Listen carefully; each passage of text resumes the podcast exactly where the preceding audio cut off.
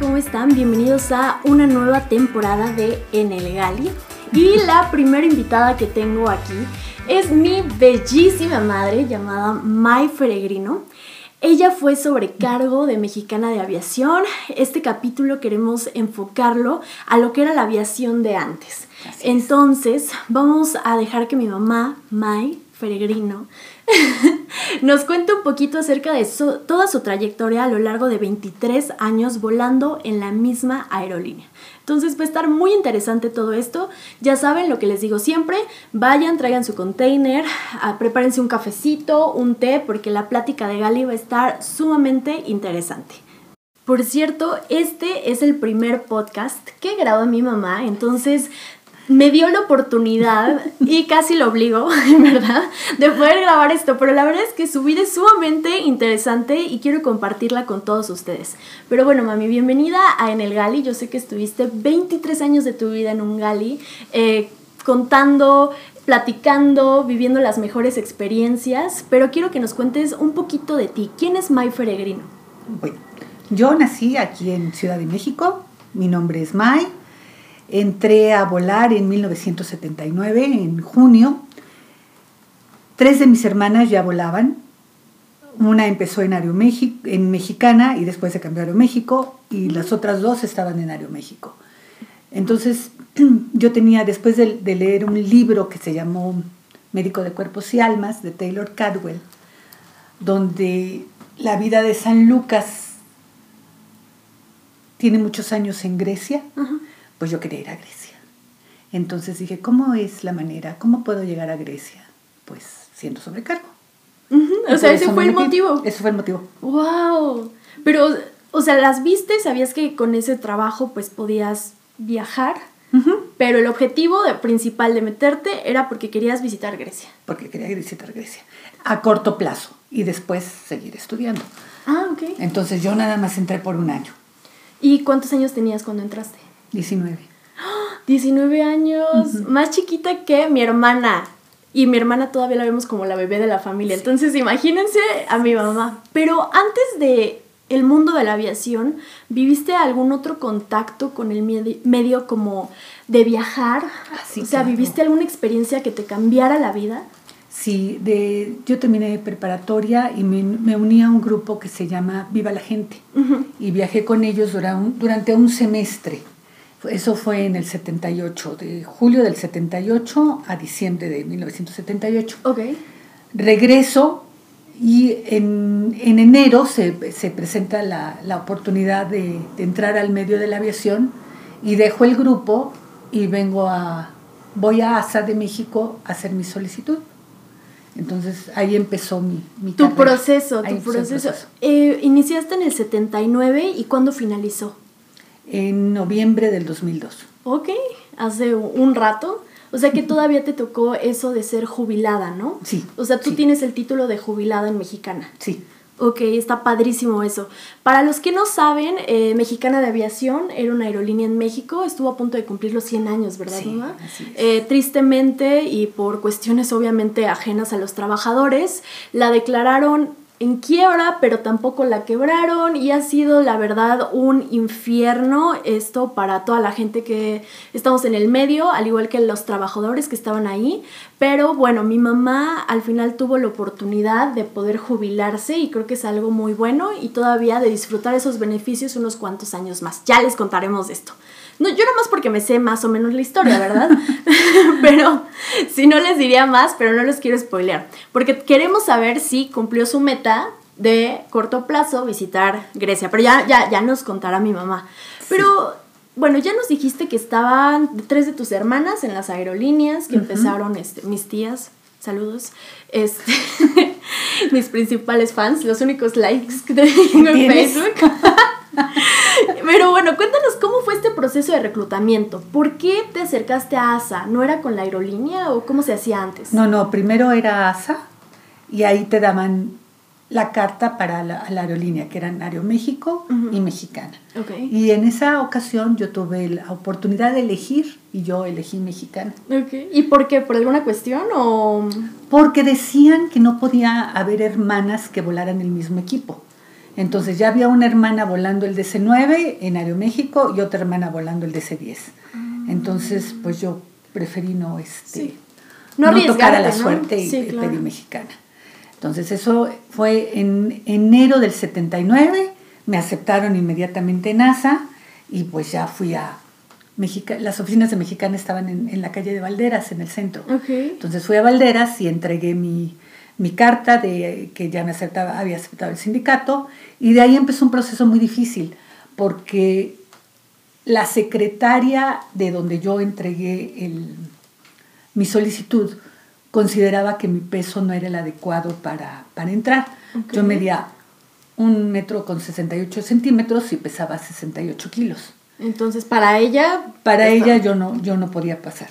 Entonces, este, duré de enero a junio que me llamaron y eh, para junio yo ya pesaba 56 kilos y no podía entrar.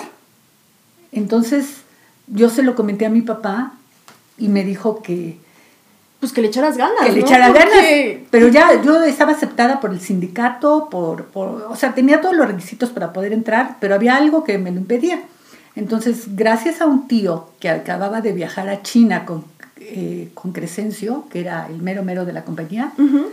este, él le habló y le dijo, oye, mi sobrina está, quiere entrar, ya tiene, cumple con todos los requisitos. ¿Qué está pasando? Porque ¿qué está pasando? atorada, ¿no? La solicitud. Entonces, gracias a esa llamada, yo logré entrar el 25 de junio del 79. Porque si no, igual y te hubieras... Igual y no eh, hubiera entrado. O no hubieras entrado, hubieran sido años, ¿no? De intentarlo, como muchas personas. Entonces, esta chica ya no podía decir que yo estaba pasada de peso. No, tenías todo. Ajá, y entonces lo, lo que hacía era pasar mis papeles abajo para que yo no pudiera entrar. Ay, no puedo creerlo. Qué, qué coraje. Y además de que te dieras cuenta y la impotencia de mucha gente que no puedes hacer nada, ¿no? Exacto. Entonces que a veces no es porque no tengas tú los requisitos esenciales o los necesarios, sino que hay trabas que te pone la vida como que para que aprecies que Así entraste a una aerolínea, ¿no? Entonces creo que ese fue tu caso, mamá, pero ¿solamente le pusiste el dedo al renglón en mexicana o alguna vez viste la posibilidad de otra aerolínea? No, después, unos años después, ¿qué serían? Dos años. Ah, pues en el viaje a Grecia, precisamente. ¡Ah! Entonces sí fuiste a Grecia. Un- sí, claro, un año después de que entré, fui con una amiga, me fui a Grecia y a Egipto. Y entonces empecé, empecé a ver que había una línea árabe que estaba contratando personal. Ok. Entonces, cuando regresé a México, yo escribí a esta línea, que era Líneas Aéreas de Jordania, se llama Alia, no sé si todavía exista, e hice mi solicitud y recibí una respuesta. Y fue escrita, o sea, escrita por carta, ajá. Wow. Entonces, yo lo que hice, bueno, ya no, ya no le seguí con eso, me quedé en mexicana. Bueno, pero al final este, tuviste esa visión, ¿no? De buscar algo en Medio Oriente, que Sí, luego, bueno, sí. ya se le hizo a mi mamá este, estar por esos rumbos. eh, con su hija, por supuesto, bellísima, aquí yo presente. pero wow, qué increíble, Alia. Ah, Deberíamos este, buscarla, a ver si todavía eh, existe por ahí, pero qué interesante. Alia era el primer nombre, el, perdón, era el nombre de la primera esposa del rey de Jordania y ella murió. Entonces la línea aérea se llamaba Alia. Wow, qué no, no interesante. sé si existe. Como lo del Sumaya, ¿no? Que es por la esposa de Slim, justamente. Qué bonito. parecido. Nos tenemos que morir para que nos pongan en el nombre de una aerolínea. Para que te hagan el taxi. Majal también. Ay, oigan. Y ese viaje que hiciste justamente fue al cumplir el año, o sea, tus primeras vacaciones. No, mis primeras vacaciones nos las dieron a los seis meses de haber entrado. ¿Ok?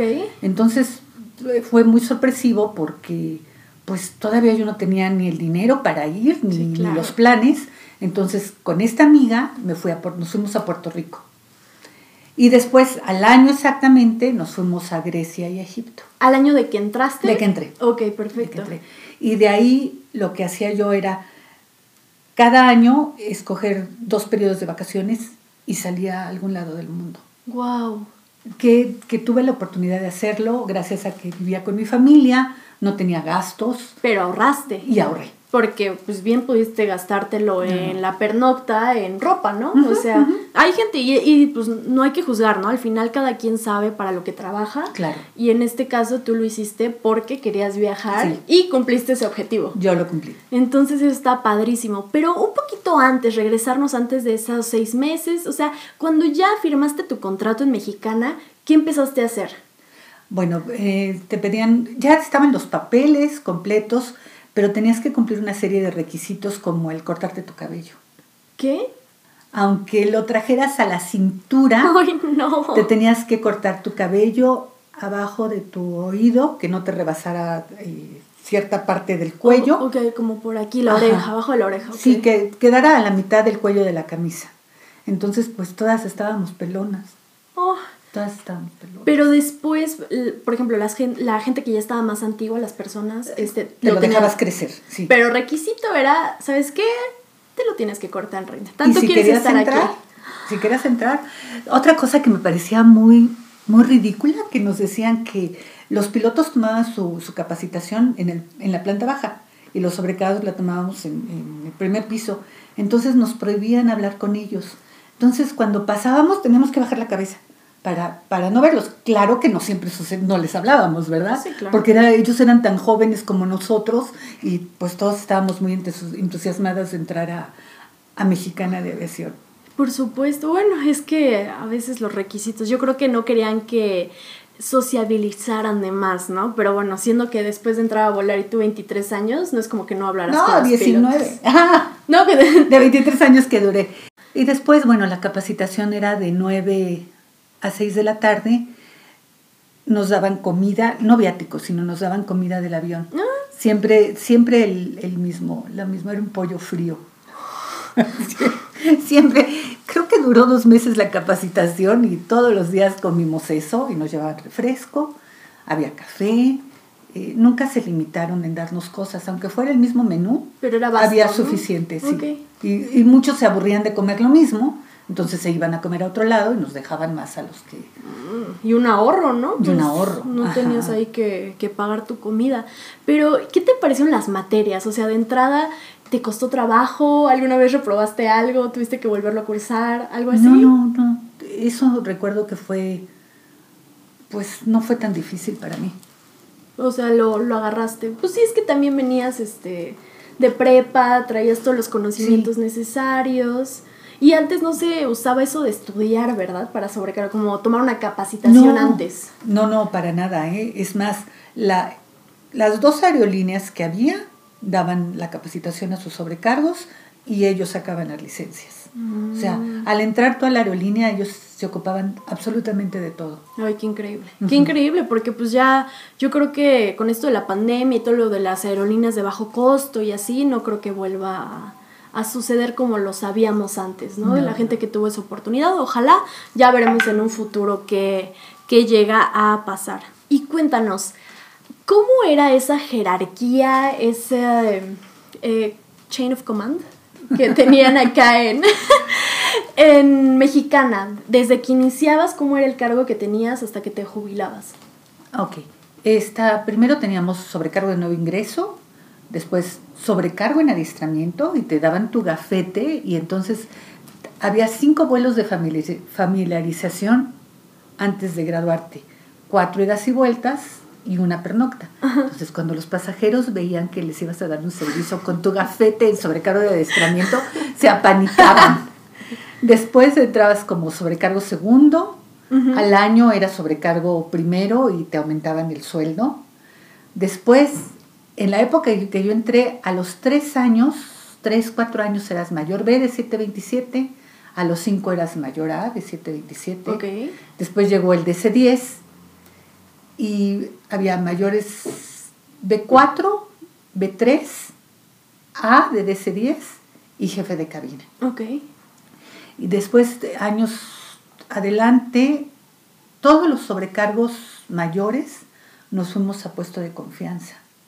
¿En la compañía? En la compañía eso fue un poco difícil para nosotros porque después de estar respaldados por un sindicato, que en este caso era ASA, y que siempre para mí funcionó muy bien, eh, de repente estaba solo y veías cómo pues sí se pasaban en, ciertas cosas, sobre todo en jornadas. Eh, yo en esa época fui, asesor, eh, no, fui asesor, me parece. Y sí, este, sí había una, una gran diferencia entre un sobrecargo sindicalizado y un sobrecargo eh, no sindicalizado. Como por ejemplo, al principio ellos no podían ayudarnos a atender la primera clase. Ok. Y, y todo... Eh, ¿Recae en ti? En ti, desde recibir pasaje, eh, checar con pilotos, checar con tráfico, darles eh, la bebida de bienvenida, guardar sacos. todo. Todo recaía en ti, entonces no podía hacer. Y lo que hacías era, le solicitabas a uno de los compañeros que pues, atendiera la puerta, la cabina, todo lo demás, y tú te ponías a servir cuando realmente tú tenías que estar haciéndolo, no sirviendo las bebidas de... Sí, sí, tú eras el encargado, o sea, tú eres el jefe con, de cabina. Con la jerarquía que tenías, tú tenías que estar en donde tenías que estar. Ya después regresamos a hacer eh, sobrecargos sindicalizados, y bien, pero se acabó el puesto de mayores B. Entonces, el más antiguo de la de los primeros ocupaba el puesto de mayor B. Y muchas veces esos primeros antiguos eran más antiguos que el, que el supervisor porque no. querían ascender. No sé si, si, siga pasando eso. Eh, sí, no yo creo que en todas las aerolíneas. Porque, bueno, eh, como primeros podían elegir mejores secuencias, te, podían tener eh, más beneficios que como mayores nuevos no, pues, no iban a tener. ¿Esto que mencionas te refieres más o menos a lo del escalafón? O sea, que tienen un número, tú como sobrecargo, como empleado, y entonces si tú eres de los antiguos de ese puesto, tienes más beneficios para escoger, y si asciendes, pues te vas a la cola. Sí, pero ya cuando, es, cuando se integra el escalafón para cuestión jubilación, seas eh, primero antiguo o mayor, quedas en tu mismo lugar. En tu lugar. Ah, ok, eso está bastante bien. Y entonces, ¿tú fuiste jefa de cabina? Yo fui jefa de cabina cuando llegué a salir como con, ese puesto en el DC-10. La verdad era demasiado para mí con 23 años salir en ese puesto y tener 315 pasajeros bajo mi responsabilidad. Fueron vuelos cortos. ¿Cuántos sobrecargos iban? Éramos 11, creo. 11, pero llegábamos a ser hasta 13 cuando llegaba, iba un asesor. Ok. Entonces, eh, no, realmente no me gustaba volar el DC-10. A mí me gustaba el 727. Después, el, cuando se fue este avión, llegó el 320, que era un avión fabuloso. Y bueno, otro favorito para mí fue el Fokker 100. El Fokker 100. Y ya, aquí entre nos, mamá. ¿Boeing o Airbus? Ay, yo creo que Airbus. Airbus. Sí. Sí, yo también soy Team Airbus. Me gusta mucho para trabajar y como pasajero.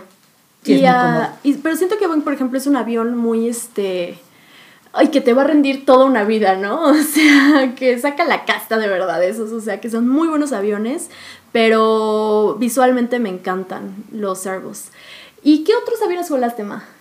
Bueno, a ver, al principio 727-100 y 727-200. Después llegó el DC-1015. Después me parece que fue el 320 y se fueron los se fueron los 727 y también el DC-10. Eh, llegó el Fokker, con los que hacíamos casi vuelos idas y vueltas, y creo que teníamos 767, pero fue un avión que no, no volé porque yo estaba en un sistema que se llamaba idas y vueltas, porque te tenía a ti. Ah, la, la luz de tu vida. Ajá. Exactamente. de tu vida. ¿Ven cómo le, le, brilla la carita a mi mamá? Porque obviamente yo fui lo mejor que le pasó. Claro, claro. Entonces, oye, todavía no quería llegar a eso, pero yo sé que sí. Había sistemas, ¿no? De trabajo. Podías trabajar el idas y vueltas, que, o sea, no tenías ninguna pernocta, solo una al mes, algo así. Sí, era explicado? idas y vueltas de lunes a viernes y descansabas los fines de semana. El último fin de semana del mes podías elegir una pernocta que tú, que tú escogieras, ¿no? Por ejemplo, quiero ir a Los Ángeles, tal vez te daban un Los Ángeles de ir, a, de ir a dormir, pero al final tenías una pernocta. ¡Ay, qué rico! Había el 6x4, que trabajaba seis días y descansabas cuatro, que nunca, nunca lo trabajé. Y había el, el, normal, que era una secuencia Al mes, ok. Normal. Pero funcionaba muy bien, funcionaba muy bien para, la, para las mamás y éramos, como nos, éramos conocidas como pobres y muertas. Pobres y muertas. Ay, sí lo creo con esas friegas que se aventaban, ¿no? Sí, sí, sí. No, qué bárbaros. Oye, Ma, y cuéntanos, ¿qué rutas volaba mexicana? O sea, yo sé que no era a, a todo el mundo, ¿no? O sea, pero ¿cuáles eran las, las que volaban? Bueno, volaban aquí en la República Mexicana, tenían varias, varias rutas. Estados Unidos era una aerolínea que le gustaba mucho a nuestros compatriotas que viven del otro lado de, de la frontera. Ajá, ajá. Canadá, algunas ciudades de allá, eh, Centroamérica es Guatemala, Costa Rica, luego nos vamos a Suramérica, a Panamá también, después nos vamos a Suramérica, me falta San Salvador, creo, y Honduras, pero no recuerdo bien eso. Eh, después Bogotá, Lima, Santiago de Chile, Hasta Chile llegaban. hasta Chile, Wow. Buenos Aires, y había vuelos muy buenos a Santiago de siete días, que tampoco nunca hice. Entonces, ¿Por qué creen? a, a Argentina sí fuimos. Sí, sí. A Buenos Aires fuimos. Ahí me tocó. Entonces, esos eran en América. Ya después, cuando yo salí, tuvieron el vuelo a Londres y a Madrid. ¿A Madrid? Barcelona? Sí, ¿no? En Madrid. A Madrid. Pero esos ya no me tocaron. Ya no te tocaron, ok. Pero, ¿tú podías llevarte a alguien en la pernocta? O sea, si tuvieras un buen vuelo y dijeras, ¿sabes qué? Puedo llevarme a mi esposo, a mi hija. Sí, sí, podías hacerlo. De Podías hecho, hacerlo. les vamos a confesar aquí que a veces yo faltaba a la escuela para irme con mi mamá. Entonces, si ven que tengo mala ortografía, es culpa de mi mamá. No es cierto, sí tengo buena ortografía. A veces, ¿verdad, mami? Y si no, mi mamá me la corrige. Claro. Este, ¿Y cuál era tu vuelo favorito de pernocta? Bueno, me gustaba ir mucho a Estados Unidos. Ok. Pero mi favorito era Guatemala. Que ese fue uno de los últimos vuelos que tuviste. Fue el último vuelo. Y tú lo escogiste ese. Sí, Wow. sí. ¿Y cuántas horas eran de pernocta en Guatemala? Eh, llegabas en la noche, hacías México, Guatemala. En, llegarías al hotel tal vez 10, 11 de la noche. Te quedabas todo el otro día y al tercer día te regresabas temprano. Ay, qué rico. Entonces estaba muy cómodo. Sí, claro, porque podías ir a cenar, al siguiente día ir a visitar y Sí. pues al siguiente desayunabas y luego ya te ibas, ¿no? Sí, ta- tal vez necesitaba tiempo de desayunar, pero no importaba, estaba muy bien. ¿Te gustaba ese? gustaba por eso fue tu último vuelo, que por cierto no me llevó mi mamá. Este, ya me dijiste que Estados Unidos te gustaba ir, te gustaba pernoctar en, en Guatemala, pero ¿qué vuelo trabajando? Hablando no, no tanto del, del lugar, sino trabajando, ¿cuál era de los mejores que podías tener en tu secuencia? ¿Y por qué? O sea, puede ser porque era fácil, porque había pasajeros, este, o casi iba vacío siempre, o pasajeros guapos, no sé. Así en mi secuencia. El, bueno, vamos a hablar de los vuelos idas y vuelta. El, el vuelo a Monterrey era muy, muy sencillo. Y eran pasajeros guapos, Altos. muy educados, muy amables, siempre fueron muy gentiles con todas la- las tripulaciones. Porque además se dice, ¿no? Que ellos se abordaban solos. O sea, ellos ya sabían a lo que iban, iban, metían su este equipaje en el compartimento, lo cerraban. O sea, no había mayor problema No había con mayor ellos. problema ¿verdad? con ellos. Ay, sí, más guapos, la verdad. Un saludo hasta allá para el norte. Y te, te daban, te daban el saco para que lo colgaras y bueno, oliendo fabuloso, ¿no? Yo lo he hecho así. Ay, qué rico. Oye, no, mamá, muy bien. Entonces era un vuelo fácil. Y al final lo que tenemos que ver aquí es que sí tiene muchos beneficios, pero también hay sacrificios, ¿no? Sí, Y una de las cosas es que no nada más vas sentadita en el avión, sino que tienes que trabajar. Y en tu caso creo que trabajaste muchísimo, mamá. O sea, sí era Sí. otra aviación en ese momento. Dicen que nos tocó la época dorada de la aviación, en realidad así es, pero así como me dio la aviación, yo le di a ella. Por supuesto, sí. Entonces, no, no te nos- regalaron. no nos debemos nada, mexicana y yo, estamos en paz. No, no te regalaron nada, ¿no? Así es. No, y además todo es producto del trabajo, el constante trabajo. Tú querías entrar ahí, tú lo lograste, tú hiciste lo que tenías que hacer para lograrlo, ¿no? O sea, cortarte el cabello, este, insistir, bajar de peso, después pues ir aceptando los acentos, ascensos que te iban brindando pues la compañía, ¿no? Y aquí tenemos algo muy curioso que vamos a entrar, que son los uniformes.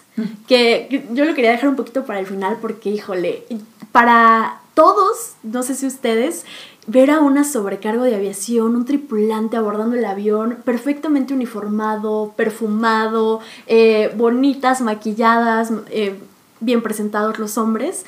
¿Cuántos uniformes usaste? Bueno, según yo cuento seis. Seis. Ah, de hecho, aquí tenemos unas... Porque nos, este, nos duraban años, vaya. Unas fotos para que mi mamá le... Y las tire.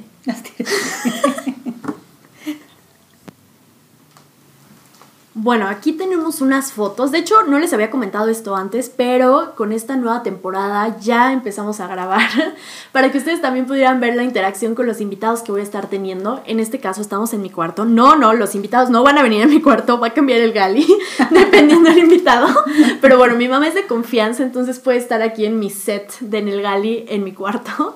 Pero tenemos unas fotos, entonces ahorita se las vamos a describir para los que nos estén escuchando por medio del podcast. Y ahorita se las vamos a mostrar en el video para que vayan viendo los uniformes que usó mi mamá. Más o menos se los vamos a describir un poquito. A ver, el primero, ¿cuál fue, Ma? Bueno, el primero fue un uniforme azul claro Ok. con un sombrero azul marino de fieltro que, bueno, al principio si tú tenías fleco, pues era muy estorboso porque te ponías el sombrero y todo se te apachurraba. Y además a muchas nos causaba una alergia de, de barritos terrible, ¿no? Aparte, ya con el uso se aguadaba. Y a alguien se le ocurrió que si lo metíamos al horno, se iba a endurecer. ¿Y sí? Pues sí, pero si se te pasaba el cuece, se te quemaba. Ay, Entonces no, muchas no, andaban no, con su sombrero quemadito, ¿no? Por- Oye, es que qué ocurrentes son los sobrecargos, ¿verdad? Sí. Ok, ¿y tu bata de servicio cómo era? Mi bata de servicio era también azul clara, pero también el material no era necesario plancharlo.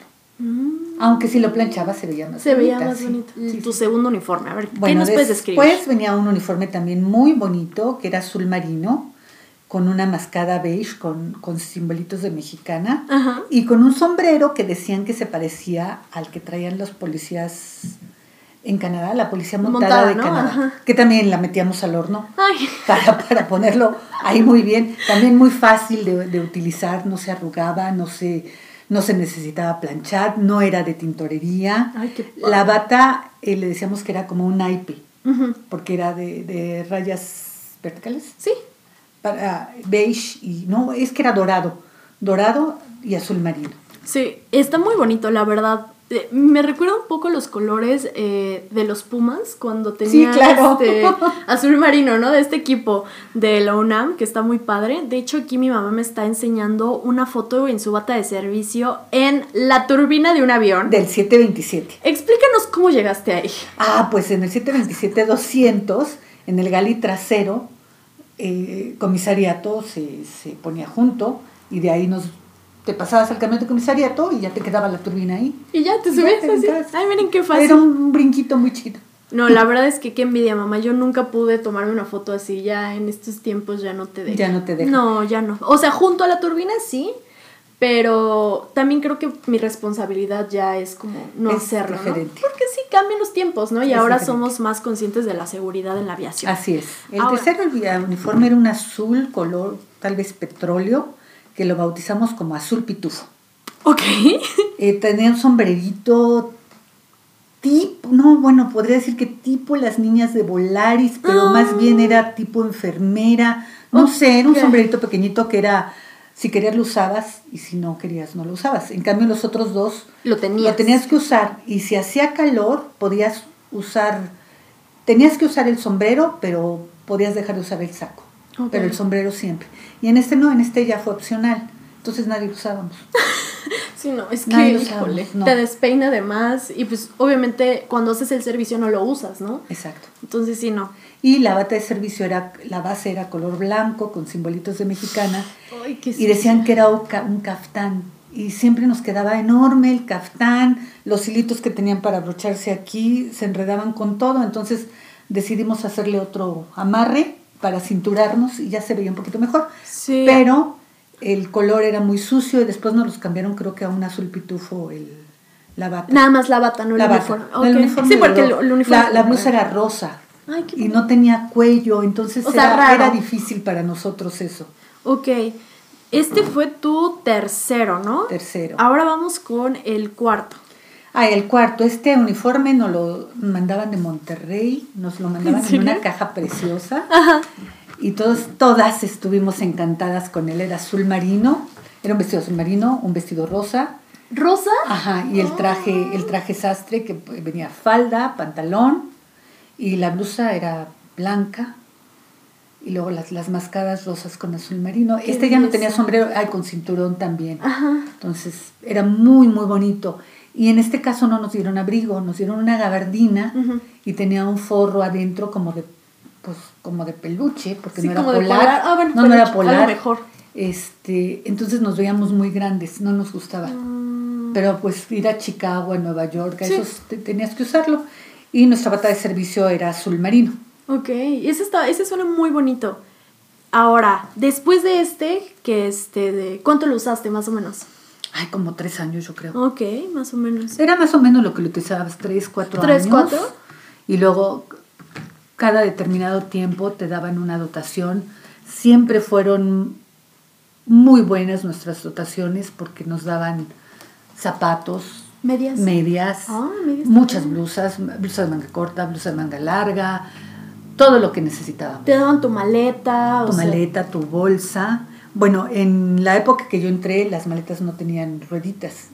¡Ay, que el carrito! Tenías que comprar Ah. tu carrito y había de todos los precios del mundo, ¿no? Y había unos grises que costaban, me acuerdo que costaba 40 dólares, pero era el carrito que más te iba a durar en tu vida. Y ya después ya nos dieron una maleta con, Con con rueditas. dijeron, bueno, ya, no los vamos a hacer cargar. Sí, pero eran padrísimos, porque además nadie más que nosotros traíamos carritos. Sí, claro. Si claro, no, claro. no los vendían aquí en México para empezar y la gente pues cargaba sus maletas y solo Ajá. los tripulantes traíamos eso. Eso era un diferenciador, ¿no? De Sí, ese- Ay, sí, qué sí, padre, me encanta. Después, ¿qué uniforme siguió? Después siguió otro azul marino con verde, también muy bonito.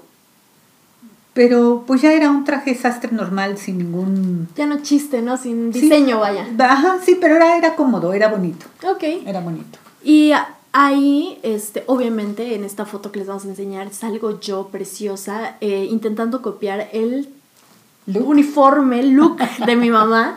Hasta ella me prestaba unos corbatines que usaba porque está muy bonito. Es como un verde. ¿Qué será, mamá? ¿Esmeralda? Esmeralda, yo también creería Esmeralda. que es. Y tiene detalles, no sé si se acuerdan las colas de mexicana, que para mí son las que más me marcaron, ¿no? Que eran verde, esmeralda con azul marino. Ese nos falta. Ese. Ese falta aquí. Ah, ya sé cuál Ese falta el azul marino, donde estoy contigo en la foto. Sí.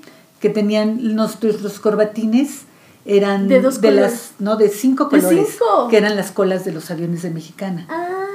entonces ese falta aquí Ahorita vamos a buscar ahorita los buscamos la foto y luego vino este que era muy cómodo también Y parecido, ¿no, mamá? sí sí y te- ya aquí ya empieza a haber unos los colores corporativos que antes no, no eran tanto porque pues usamos el azul clarito, hubo un, un uniforme que se, se le decían el pirulí, este, ya vienen los colores corporativos que eran el azul, el azul y el verde. Ok, ya algo, pues ya ahí es más una estrategia, ¿no? De la empresa, de la aerolínea, como para que vean ese color y digan, esto es mexicana, ¿no? Exacto, Entonces te tocó exacto. ese proceso de cambio. Y nos tocó también la suerte de que nos invitaban algunos sobrecargos a elegir qué uniforme queríamos. ¡Guau! Entonces era muy bonito porque hacían una pasarela, modelos, ya después fueron compañeros, este, y nos enseñaban el uniforme y votábamos.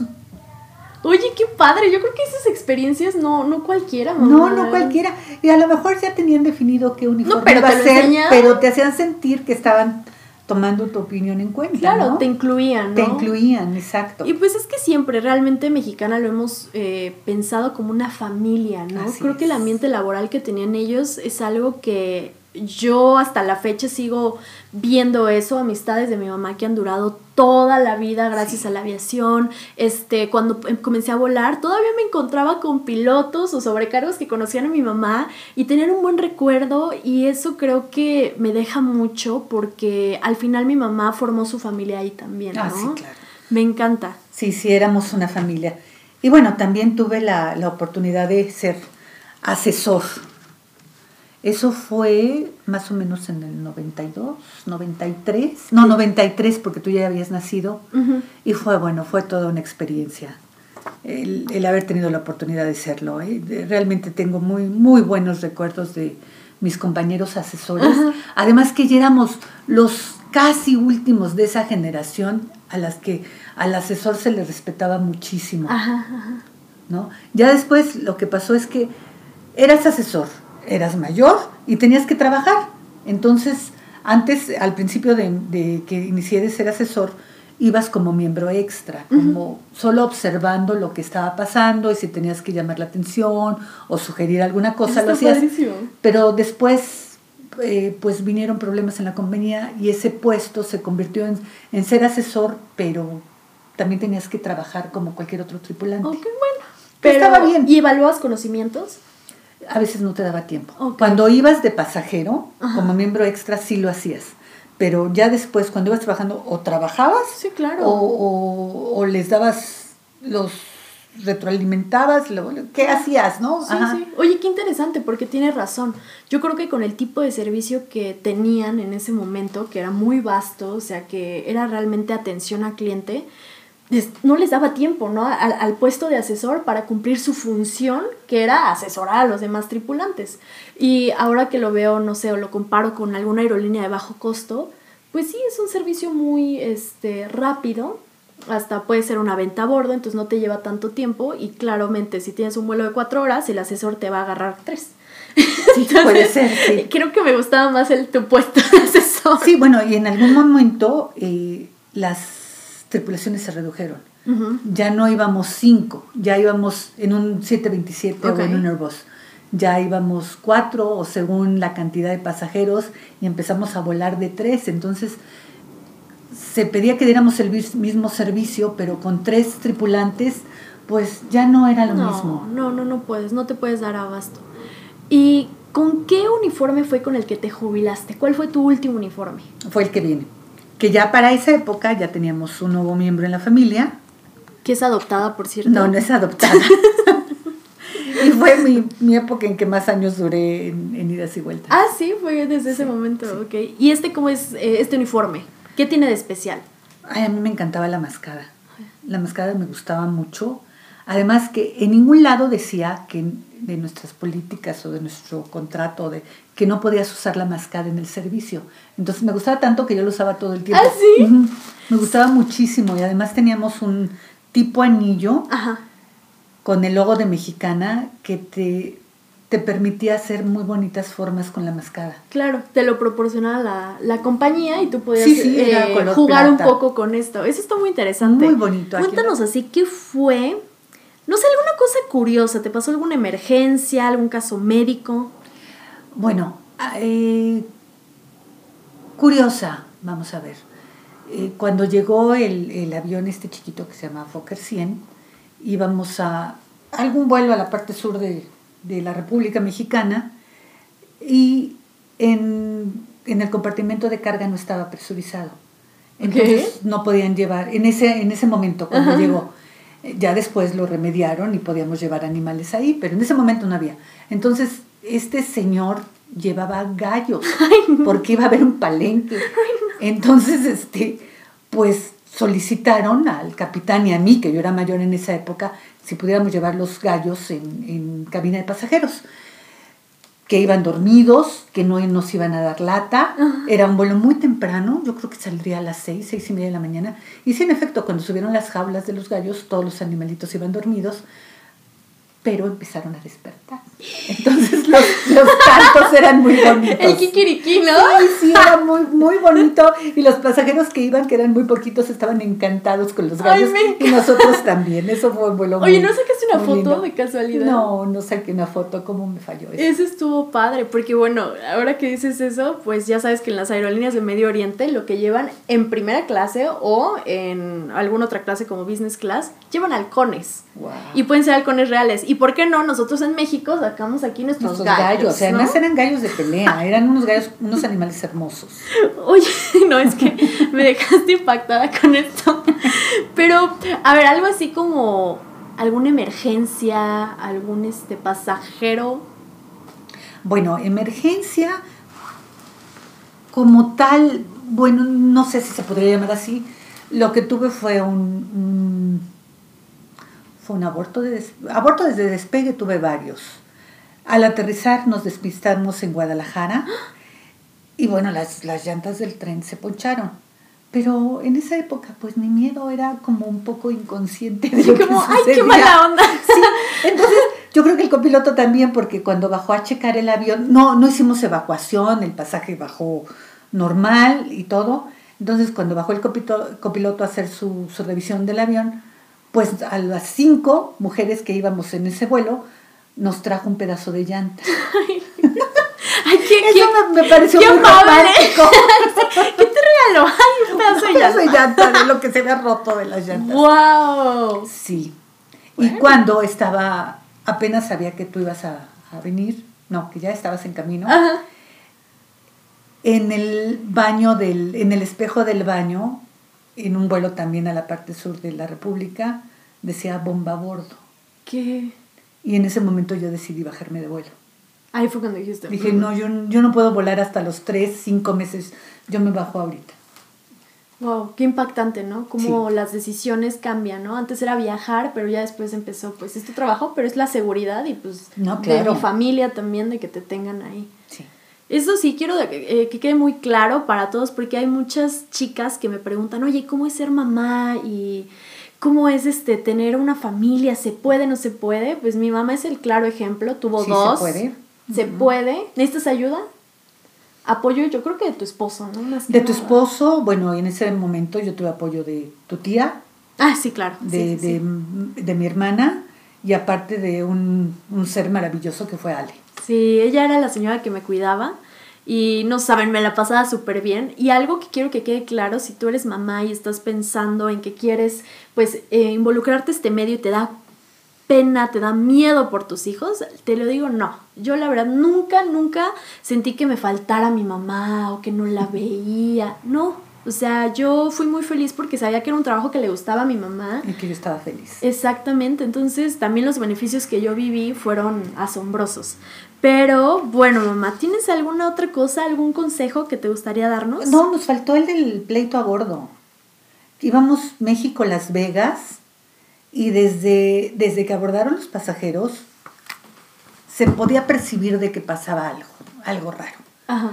Pues ya en vuelo, estos pasajeros se vieron feo y pues les, se les hizo fácil pelearse a golpes. Porque hombres. hombres. Y este, me acuerdo que estábamos dando duty free, que en ese vuelo en especial era, era muy bueno, lo- el duty free había muchas ventas. Entonces, todos dejamos los carritos ahí, no se hubieran podido robar todo. Nos había un mecánico a bordo que se metió en medio de los dos, no importaba los trancazos. Yo me acuerdo que me jalaban la bata. Ay, no, no. No, una cosa súper desagradable. Y claro, llegando a Las Vegas estaba pues la policía y los arrestó y los deportaron. Ay, no. Pero fue, fue muy No, desagradable. no, Sobre claro. todo por el miedo que te da que estás tan pues tan solo allá arriba. ¿no? Claro, 36 mil pies de altura y pues lo que pase vas a cargo. Sí, claro, sí, claro. Y muchas situaciones, pues difícil que se, que se pueden contar, que empezamos con cuando apareció el SIDA, este, que no sabíamos qué pasaba, no sabíamos por qué se morían tantos compañeros. ¿Y era por eso? Pues eh, había una enfermedad que no conocíamos y que no sabíamos cómo Uy. comportarnos. Después, cuando se estrelló nues- nuestro vuelo 940, también fue un golpe muy fuerte para todo, para todos, todos los que trabajábamos en Mexicana, porque todos nos conocíamos, todos éramos una familia. Claro. Eh, bueno, el 911, que cambió totalmente la aviación. Es que yo creo que eso fue lo que más, ¿no? Sí, eso fue lo que cambió. cambio. Total, totalmente. Y así, si me voy acordando, puedo platicar mucho. No, bueno, es que tienes 23 años de experiencia, no nos cabe en este podcast, pero no te preocupes, ya después te voy a tener Claro de sí. invitada otra vez aquí, ya sé, siento que a mi mamá le está gustando esto, se desenvolvió y pues yo, yo me puedo vivir todo el día escuchando a mi mamá y sus experiencias, pero lo que quiero que nos digas es, ¿cumpliste tu meta de viajar por todo el mundo? Sí. ¿Cuántos países visitaste? Ay, pues ayer los conté y lle- 38 países. viajando como pasajera. Ah, viajando como pasajera, ok, ok. Sí, sí, sí. Ya nos dirás, ahí estoy, le voy a dar un mapa a mi mamá y nos va a hacer ahí como que la cuenta bien de pasajera, De y, sobre, y sobrecargo, sí. Fue algo que eh, fue mi objetivo a corto y a mediano plazo. Y bueno, se los logré, tra- lo logré transmitir a mi familia también. Lo disfruto mucho, Sí, mucho, mucho. Es, yo tengo mi maleta en la puerta para que en el momento que quieran yo me voy. True story, eso sí, eh, totalmente, totalmente de acuerdo con mi mamá, ¿eh? ella está- siempre está lista y pues también algo que aprendí es el amor a la aviación y la realidad es que pues, yo no esperaba que terminara eh, yo ejerciendo su misma profesión, pero ahora que la- lo hago, le entiendo más y digo, wow. Y aún así tenía una familia. O sea, y llegabas este, a atender a una hija, a atender a un esposo, luego otra hija, a Una mantener una casa. Entonces, sí, creo que se debería, pues, glorificar lo que hacen las mamás que trabajan y más en este medio, ¿no? O sea, lo hacen increíblemente y las felicito y te felicito, mami, porque creaste un increíble ser humano como yo. Entonces, está padrísimo. Oigan, pues ya se nos está acabando el tiempo. Eh, mami, gracias por venir Gracias. al. Gali. Gracias, Sopita. Aquí te amo, mami, con todo mi corazón. Ahí les voy a poner unas, este, unas fotitos. Acuérdense, si quieren ver las fotos de sus uniformes de mi mamá, pueden entrar a su Instagram. ¿Cómo estás en redes sociales, ma? Como May Peregrino. Con M-A-Y. Peregrino como peregrino, pero con Pero F. con F de foco. Exactamente. y ahí lo pueden encontrar. Va a estar subiendo mucho contenido mi mamá de pues sus tripulaciones, un poco de sus viajes para que la conozcan más. Está en Instagram eh, y este video va a estar en YouTube también. Y pues muchas gracias por acompañarnos a este capítulo y nos vemos la siguiente semana con un episodio nuevo. Muchas gracias y mucho gusto el haber estado con ustedes. Bye.